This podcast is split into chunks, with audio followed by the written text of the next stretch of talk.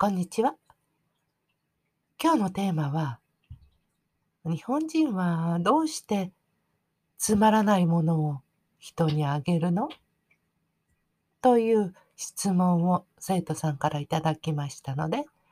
それについて解説したいと思います。えー、生徒さんの質問は、先生、つまらないものを人にあげるのはダサい？という質問でしたが、ダサくはないんですね。えー、あげるときにそもそも日本人は本当に自分でつまらないものだと思ってあげているわけではないんです。えちょっと難しかったね。えー、日本人が物を誰かにあげるとき、えー、自分にとってすごくつまらないものを人にあげるわけじゃない。つまり、自分で人にあげるときは、うん、そんなに高いものじゃないけど、あなたが気に入るといいな。うん、ちょっとあなたの役に立てばいいな。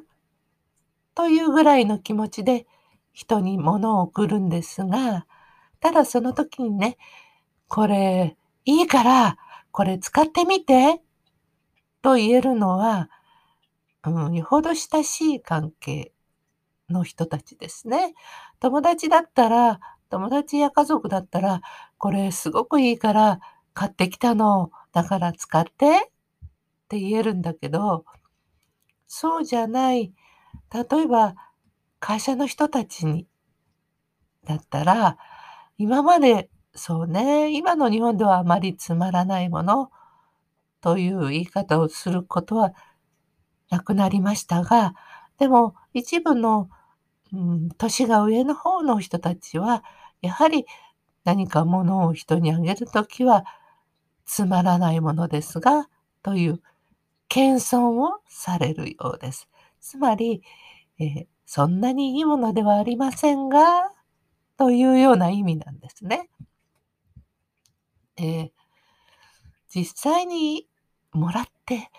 つまらないものだったことは何かありますでしょうか？私の場合で言うと、例えばね、えっと、友達の結婚式に参加して、そして友達が頑張ってご主人と最高の笑顔で撮った写真をお皿に焼いて送ってくれた。いやいや、この皿使わないし、いらないし、持って帰るの重たいし、多分みんなそんな思いで持って帰るんじゃないかなと思います。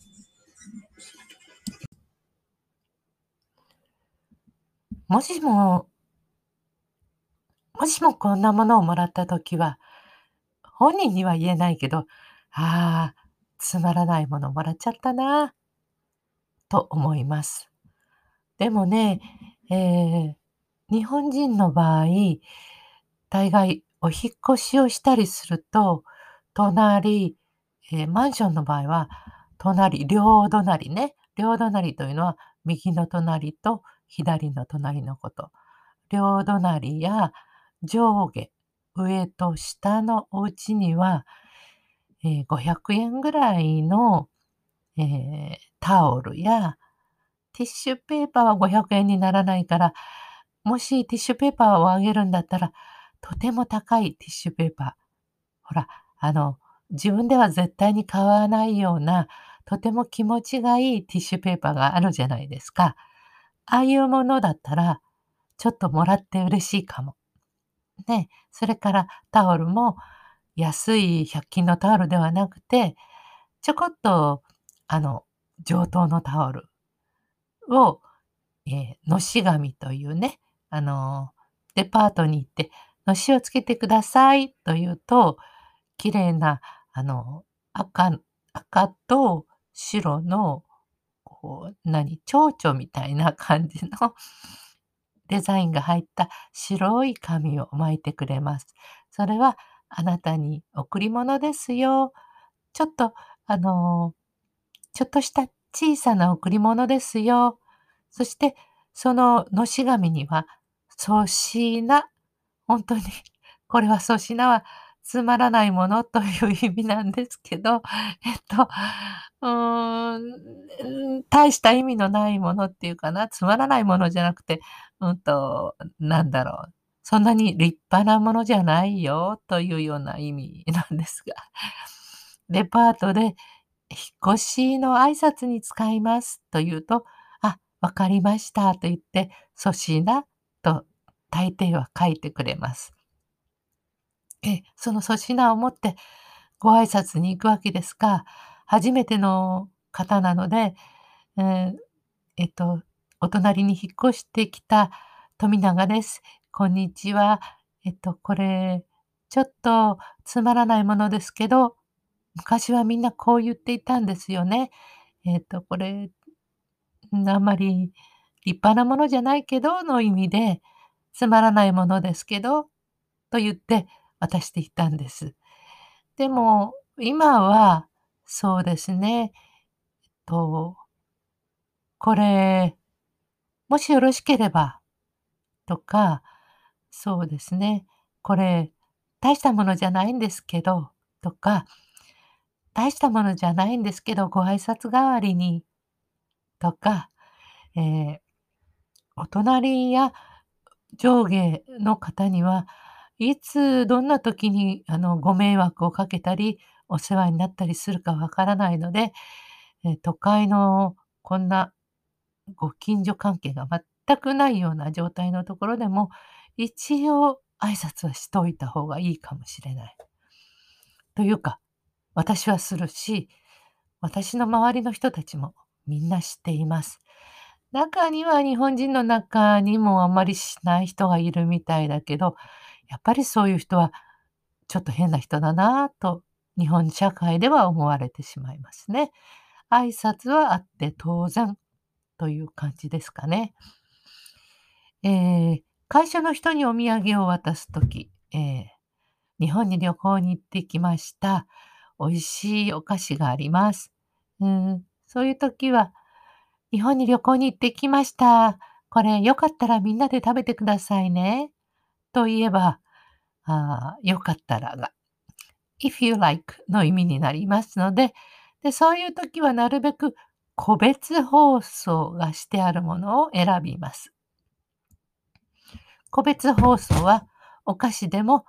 一つ一つパッケージされているものですね。そうすると、今は食べたくないけど、家に持って帰って食べようかなとか、家に帰って子供にあげようかなとか思えるでしょ？だからなるべくそういうものを選ぶ。えー、ここまで言うと日本人めんどくさいなぁと 思われちゃうかもしれませんね。でも私たち、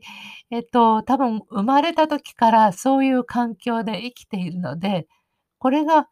普通って言えば普通なんですね。いつも人のことを思いやって何か行動をするというのが、ああ、普通の日本人という言い方は今は良くないんだな。え っと常識的な日本人だと思います。えー、つまらないものという言い方が悪いわけではないんです。えー、その人たちは多分、謙遜する気持ちが強いんですね。昔の日本人は本当に自分を低く見て、相手を高く見て、えー、謙遜して、これは立派なものじゃないですけど、あなたにとってはつまらないものかもしれないけど、どうぞっていうような、そういう気持ちでつまらないものですけど、と言って渡しました。えー、だから、つまらないものはダサいではないんですよ。ちゃんとした挨拶ですね。知らない人に対しては、時にはつまらないものですけど、の方がいいこともある。でも、うーん、知っている人同士の間、えー、友達にあげるときに、これつまらないものですけどって言わないから、友達にや家族には絶対これいいから買ってきたのよ、と言いますね。うん。会社の方には、ええ、